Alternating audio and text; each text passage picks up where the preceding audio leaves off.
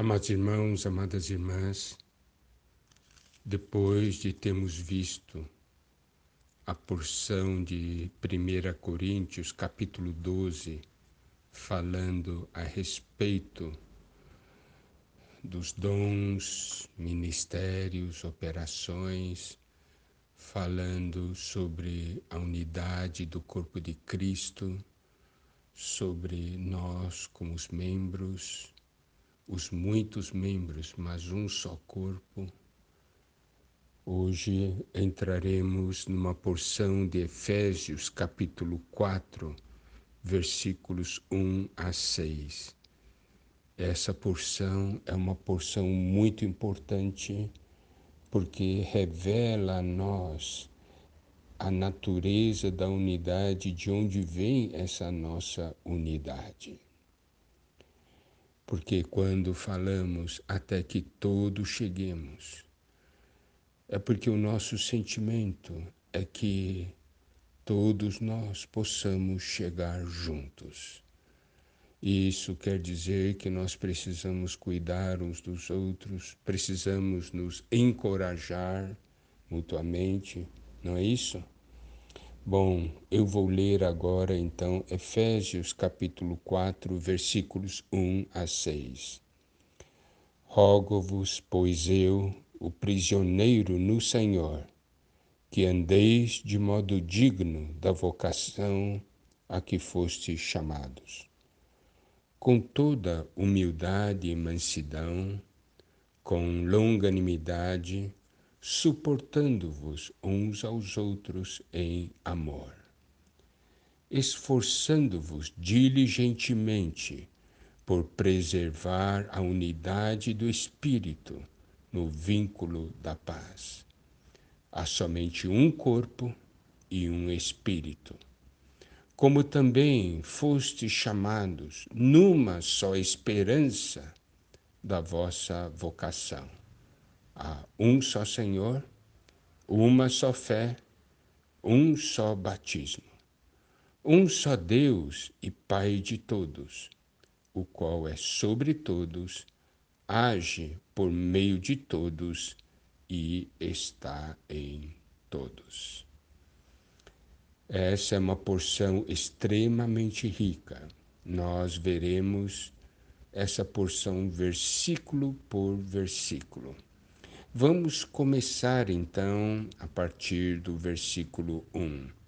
Rogo-vos, pois eu, o prisioneiro no Senhor, que andeis de modo digno da vocação a que fostes chamados.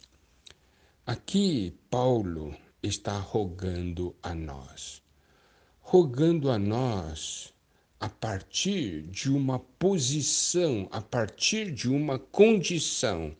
Ele diz: Rogo-vos, pois eu, o prisioneiro no Senhor.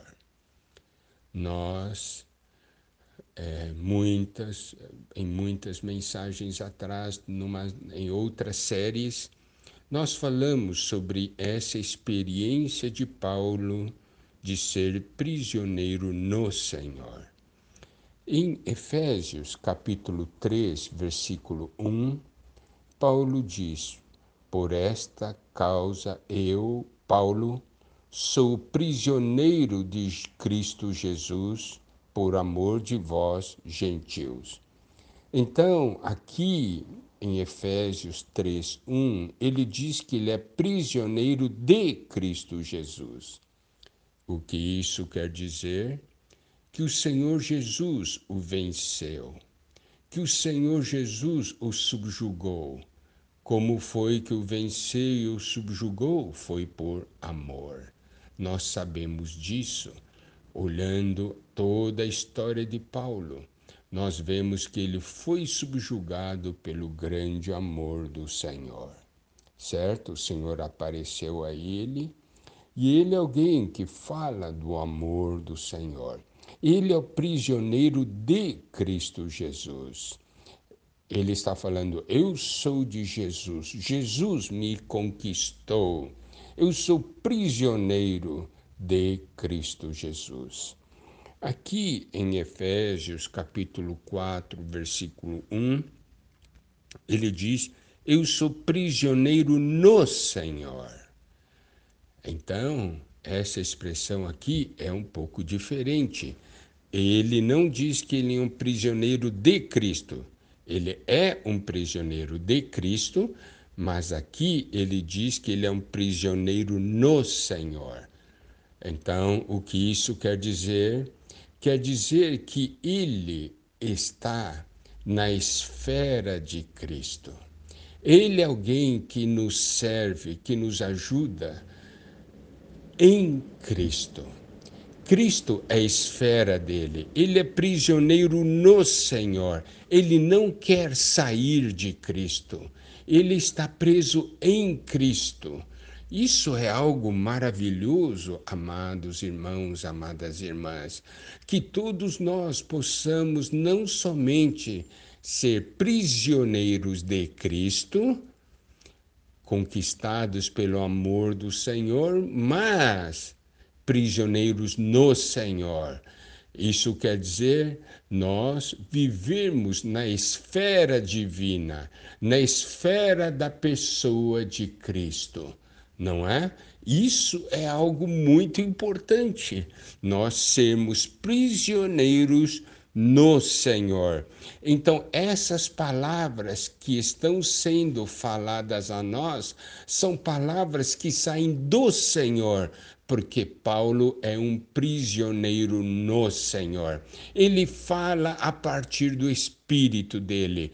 Por isso, nós temos que dar muita atenção ao que ele está falando que o Senhor realmente possa nos iluminar e possa também fazer de nós prisioneiros de Cristo e prisioneiros em Cristo.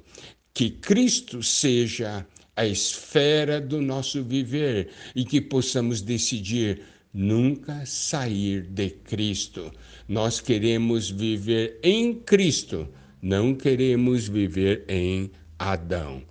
Louvado seja o Senhor.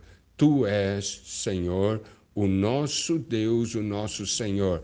Nós somos seus prisioneiros e queremos ser prisioneiros em Ti.